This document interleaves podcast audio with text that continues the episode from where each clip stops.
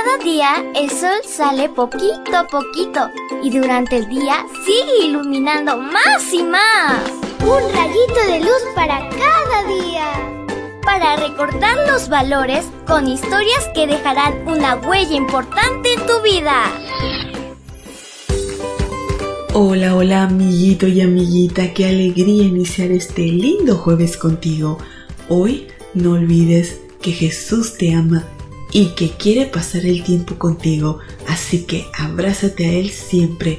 Te saluda tu amiga Linda. Y el versículo para hoy se encuentra en Proverbios 16:28.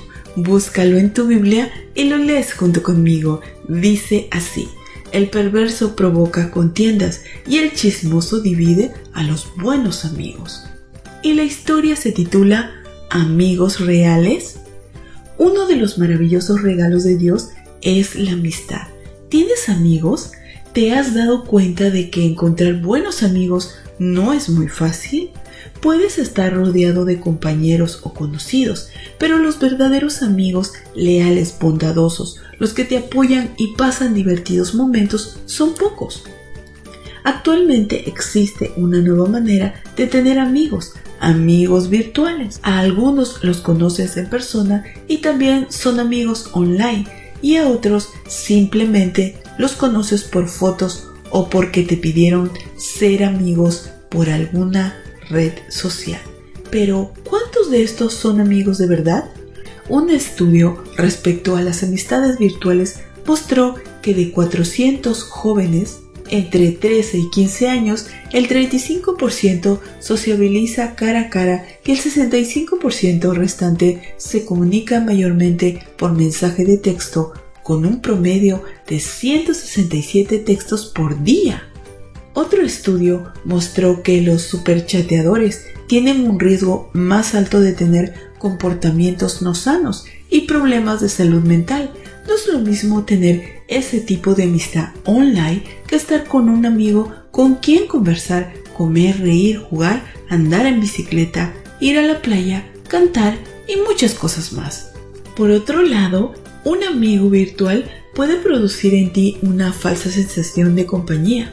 Existen también el tipo de amigos que usan estos medios para destruir, avergonzar y hacer daño.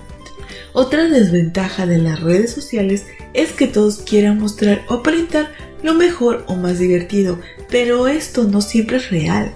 Quizá es solo el instante de la foto y la persona que mira estas fotos se imagina que todos tienen una vida genial, lo que genera envidias o comparaciones que provocan tristeza. Lo peor es que quizás ni siquiera son cosas reales. Sin embargo, lo más triste es que el pasar tanto tiempo chateando con este tipo de amigos corta la comunicación real con los amigos reales y también con la familia.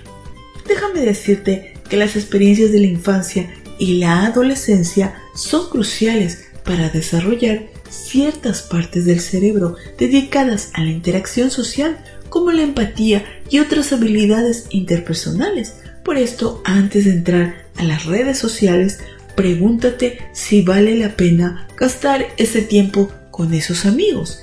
Evalúa si son verdaderos, pero más que nada asegúrate que Jesús se agrade de tus amistades y conversaciones. Querido Jesús, ayúdanos a saber elegir a nuestras amistades y a tomar buenas decisiones. Con tu ayuda podremos lograrlo.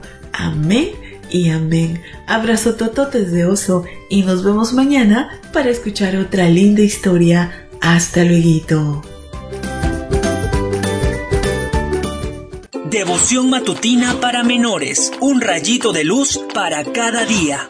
Una presentación de Canaan Seventh Day Adventist Church and DR Ministries.